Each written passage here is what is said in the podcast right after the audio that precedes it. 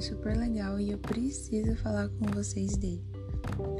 O nome dele é Maurice, é tipo Maurício, só que em inglês, né? Eles são da Inglaterra, então fica com sotaque, aí fica Maurice. Basicamente, o filme se passa lá pelos anos de 1910, por aí, e o Maurice se apaixona pelo Clive. Naquela época, a homossexualidade não era aceita e a pena, a pena para isso era coisas como açoitamento, trabalho pesado na prisão, essas coisas. Eu não sei se chegava a ter pena de morte, porque eu não sei muito sobre o contexto daquela época.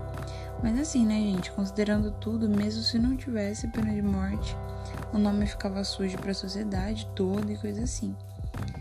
E também no filme nem mostra referente a classes mais baixas na sociedade, o que com certeza as penalidades eram triplicamente piores, né? Então o que que acontece? Eles se apaixonaram e eles estavam na época de colegial, no ensino médio, e eles ficaram morrendo de medo por conta de tudo isso. Principalmente porque um amigo próximo deles foi preso por conta de ser homossexual também. Ele foi preso na rua e eles ficaram morrendo de medo, né? Porque era uma pessoa próxima deles. O Clive, a gente percebe que ele é um tanto mais preocupado que o Maurice porque ele se preocupa mais com o que os outros vão falar, como que o nome dele vai ficar na sociedade, coisa assim. O Maurice é mais do tipo, ah, eu amo você, eu quero ficar com você, independente de tudo, mesmo com medo, sabe? É, a gente também tem que analisar pelo contexto o papel que a igreja tinha pregando coisas em relação a isso. Coisas como considerar uma sexualidade um pecado e coisas do tipo. Isso, inclusive, me remeteu a um curso que eu fiz nessa quarentena que era sobre padres homossexuais que foram condenados durante a Inquisição de Lisboa, lá no século XVII. E nele muito se discutiu de como esses padres agiam sobre, sobre o olhar sanguinário do vigia. Não, mentira, sobre o olhar da igreja mesmo. E, e fala que eles tinham uma pessoa que meio que sediava uma casa para que acontecesse os encontros com essas pessoas. E mas não era só na casa, né? Tinha ali pelos arredores, na igreja, nas paróquias, enfim, vários lugares no que desse para esconder por debaixo dos panos, sabe?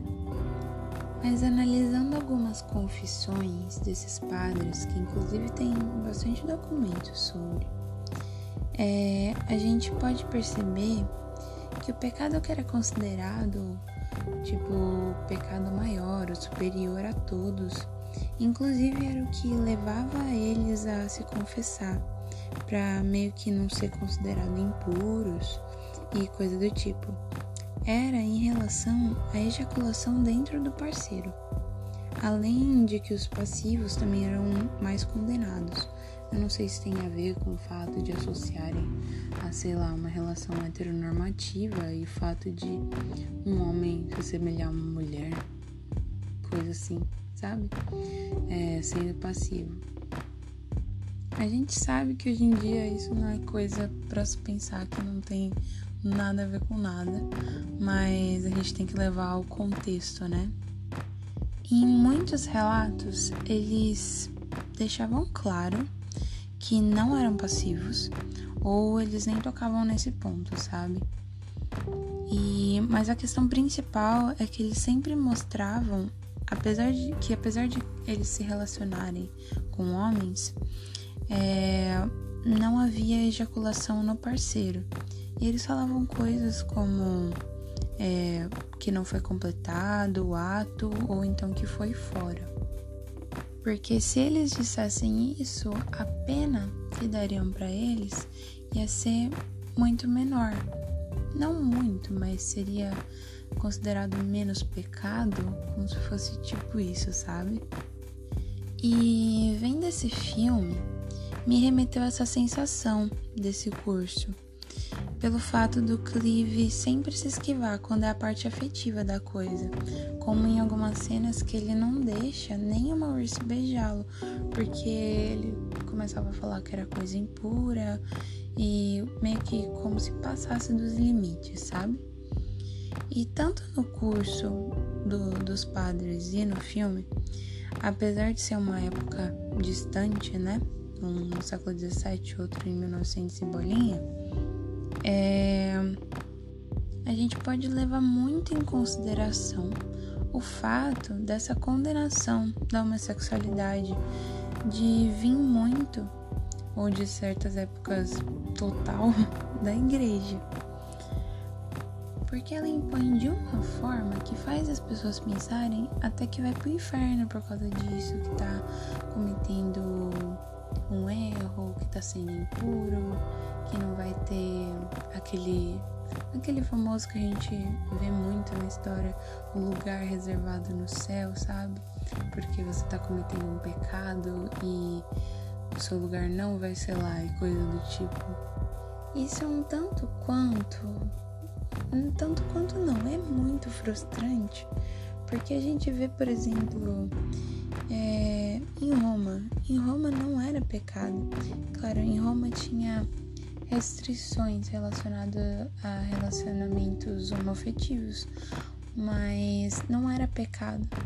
E com é, a chegada do cristianismo, das igrejas, a igreja, falando do cristianismo nas igrejas, não como mais religião, mas sim como uma empresa, sim como uma coisa que prega coisas uh, errôneas, né? E eu fico muito triste pensando nisso. Fico bem chateada. Mas, gente, é super importante a gente saber levar o contexto e saber como isso se reflete nos dias de hoje, sabe? Porque é a nossa história. É a nossa história, não tem como fugir. A gente só tem que olhar para trás e não cometer os mesmos erros e, e aprender com tudo isso e não fazer igual. Bom, mas é isso, galera. Eu só queria conversar mesmo sobre esse filme e esse curso, né? Que eu nem esperava falar dele, mas eu acabei falando. E trazer essas questões para vocês poderem pesquisar mais sobre. E o filme, para quem quiser ver, é bem legal e vale muito a pena ver. Ele é super compreensível e apesar dos pesares, ele tem um final feliz, eu juro. Ele tem um final feliz, inclusive eu gostei bastante do final. Também eu aconselho vocês a procurarem mais sobre é, o curso que eu citei, do não o curso em si, mas o tema que ele aborda, né, de padres homossexuais e procurar em artigo, TCC, trabalho, qualquer coisa. Tem a internet toda, tem é só você procurar, sabe? Só joga o nome no Google que deve aparecer sim. Porque isso é um assunto bem importante, gente, e ele foi ignorado por muito tempo. E por muito tempo ele simplesmente foi é, deixado em esquecimento, sabe? Inclusive eu não tinha a menor noção é, não, não tinha parado para pensar nisso, entende? Foi bem importante isso para mim e eu fiquei muito feliz de ter feito o curso e aprendido mais sobre e lido os artigos, os confessionários dos padres. É bem importante, sabe? Porque hoje a gente tem que saber o que, que existiu, como que aconteceu e como que isso reflete no que a gente é hoje, né? E então é isso, gente. Eu espero que vocês tenham gostado não tenha ficado muito longo, que eu gosto de falar. E se vocês quiserem, me sigam no Instagram, eu posto umas fotos legais de bicho lá. É Amanda Underline Burt. Amanda sem o, o segundo A. É A-M-N-D-A. Enfim, só se vocês quiserem. E acompanhem aqui, eu não sei qual o futuro. Eu estou testando só. É, deem o feedback de como ficou esse episódio, para eu saber também o que, que vocês acharam e se eu continuo fazendo mais ou não, não sei. E independente do dia e do horário que vocês estiverem escutando isso, é, eu quero que vocês tenham um bom dia e que vocês se hidratem, que é muito importante, gente. E, e é isso, gente. muito obrigada por ouvirem até aqui e terem paciência, viu? Beijos.